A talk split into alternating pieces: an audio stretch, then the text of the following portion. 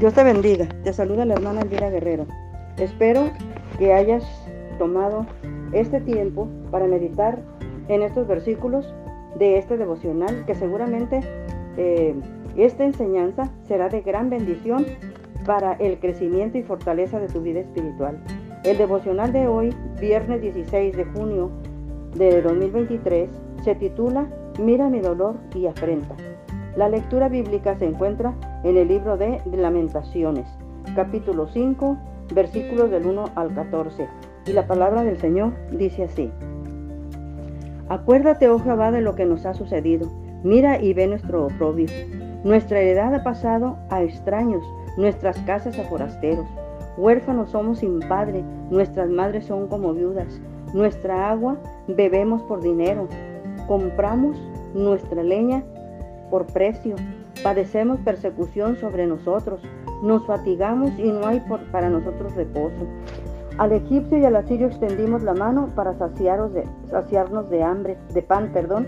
Nuestros padres pecaron y han muerto y nosotros llevamos su castigo. Siervos se enseñorearon de nosotros, no hubo quien nos librase de su mano. Con peligro de nuestras vidas traíamos nuestro pan ante la espada del desierto. Nuestra piel se ennegreció como un horno a causa del ardor del hambre.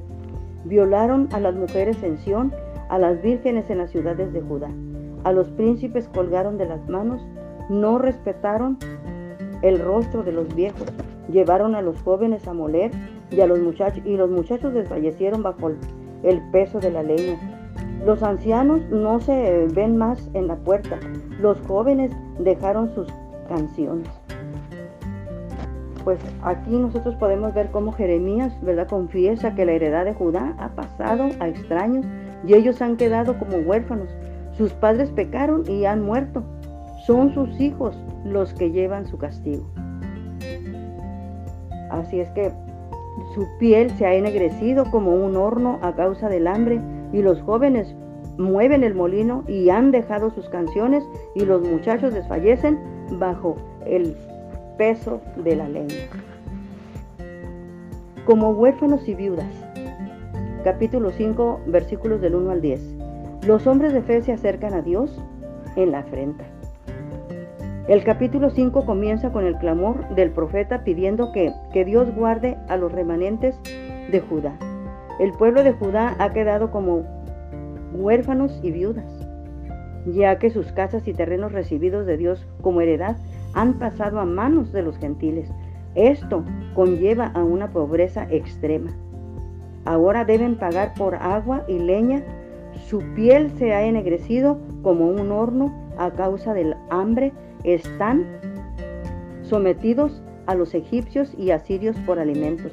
No hay salvador para Judá que los pueda rescatar de los babilonios por cuanto han desechado a Dios, la fuente de su vida aunque la destrucción se debe al pecado de sus padres, Jeremías reconoce que es porque hemos pecado.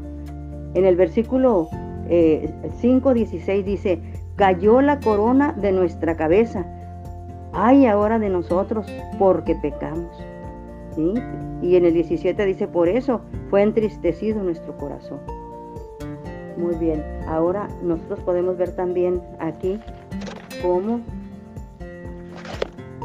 en la escritura la palabra acuérdate, acuérdate se reduce solo a una evocación.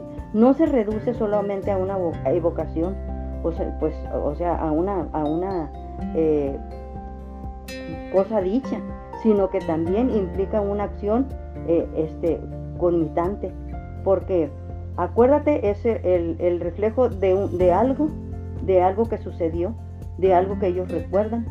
Pero este recuerdo trae, va a traer también consecuencias. Esto que sucedió va a traer consecuencias. Por eso, yo, por eso Jeremías dice, la heredad de Israel había pasado a extraños, aunque anteriormente poseían todo, ahora incluso debían comprar agua y leña a los extranjeros. E, eso sucede le sucede, ¿verdad? Por, por haber desechado a Dios, por no haberle hecho caso a Dios. Entonces el pueblo de Dios no tenía reposo y esto implicaba problemas físicos y espirituales. Esto lo podemos ver nosotros en Hebreos 3, 16 y en el versículo 4 y en el capítulo 4, versículo 11. Ahora, en el versículo 6 dice, Israel perdió su heredad y quedó sin reposo por haberse aliado con el egipcio y el asirio, demostrando así su confianza en los seres humanos en lugar de depender de Dios. Jeremías 2.18 y versículo 36. O sea, hacer alianzas, hacer alianzas con, con, el hombre, con el extranjero, a veces no, no, resulta, no resulta bien porque es con Dios con el que nosotros debemos estar este, aliados. Es con, con Dios con el que nosotros debemos estar siempre, ¿verdad? Eh, confiando en Él. De nada servía se, dice aquí, nada, de nada servía repetir el antiguo y cínico proverbio de Jeremías 31-29 que dice, los padres comieron las uvas agrias y los dientes de los, de, los hijos tienen la dentera. Entonces el, el, pueblo debía confesar, pecamos. El pueblo debía confesar, pecamos. El versículo que nosotros ya, ya, este, ya leímos, ¿verdad? Que dice que cayó la corona y, pues dice, dice, dice el, versículo así, cayó la corona de nuestra cabeza y ahora de, y, hay de nosotros porque pecamos. Entonces, aquí eh, el pueblo pecó y está pagando las consecuencias. Y aunque, aunque ellos no lo hayan hecho, sino que lo hicieron sus padres, ellos están pagando por el, pecado de los padres, por el error de, sus padres. Ahora, la afrenta de Judá, versículos 11 al 14. Babilonia, el conquistador, no ha tenido misericordia de Judá. Jeremías describe las atrocidades que los babilonios han cometido contra su pueblo, deseando que Dios pueda considerar eh, la tragedia sufrida y les conceda misericordia. El ejército de Babilonia ha secuestrado y violado a las mujeres casadas y solteras de la ciudad. Los líderes de, Judá que se han resistido contra Babilonia fueron ejecutados a muerte y los ancianos maltratados. Los jóvenes son llevados a trabajos forzosos. Han desaparecido los ancianos que juzgaban al pueblo en la puerta de la ciudad.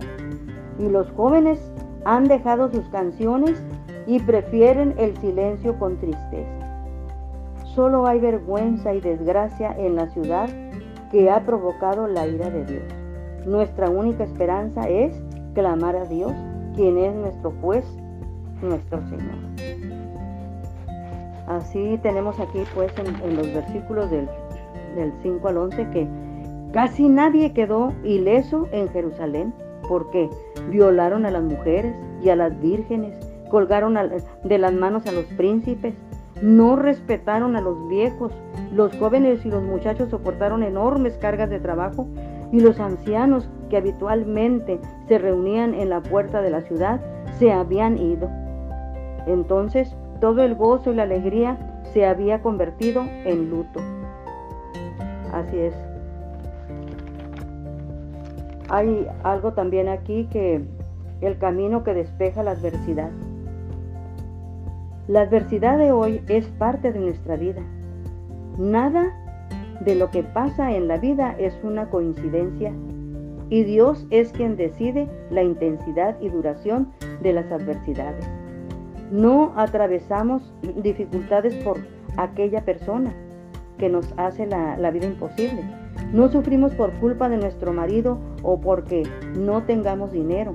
Por el contrario, debemos saber que nos afligimos al no obedecer la palabra de Dios y por vivir a nuestra manera. El único camino para sobrevivir cuando todo se está cayendo en pedazos es prestar atención a la palabra de Dios y obedecerla. Esto significa que debemos obedecer cuanto antes para aliviar la adversidad. A pesar de que Dios alivia la, la congoja del pueblo que eligió, nosotros seguimos buscando otro camino intentando esquivar el sufrimiento que tenemos delante sin darnos cuenta. Tener acciones estables y ganar dinero durante una crisis financiera no quiere decir que esté pasando la adversidad, sino si adoramos de corazón, pertenecemos a la comunidad y comenzamos a meditar la palabra, nos notaremos que la aflicción se vuelve mucho más leve. Si vivimos cada día con la palabra, Dios alivianará nuestra adversidad. De este modo, si se pregunta, ¿qué puedo hacer en esta situación desastrosa para lograr la santidad? Abundará de amor y obrará con más generosidad. Así tendremos una paz que no desaparece, ni aunque pasemos por el fuego. Esto significa aliviar la adversidad y se logra recibiendo la vacuna preventiva de la Biblia que Dios nos dio y avanzando con obediencia hacia Él. Así es. Gracias Señor por esta palabra. Vamos así hermanos a hacer una oración y a darle, a pedirle al Señor, ¿verdad? Que, que nos ayude que nos ayude porque necesitamos paz en nuestro corazón, necesitamos el cuidado de Dios, necesitamos el favor de Dios. Todo esto y, obedecerle a nuestro Padre. Señor, te damos gracias Dios Todopoderoso, nos, postramos delante de tu divina presencia, Padre, porque tú eres nuestro Dios, el único que puede aliviar nuestras, nuestros problemas, nuestras necesidades, el único que nos puede sacar adelante y que nos puede dar esa paz y esa confianza, Padre bendito. Señor, te pido tu misericordia y gracia sobre mi vida. Cada vez que clame por una paz que el mundo no me puede dar, es Dios mi Padre que existe por la eternidad y Él es el que me la va a dar. Por favor, ten cuidado de mí, que soy débil, como un huérfano. Alzo mis ojos en medio de la desolación de mi vida. Me acerco a ti, Dios, con humildad de corazón.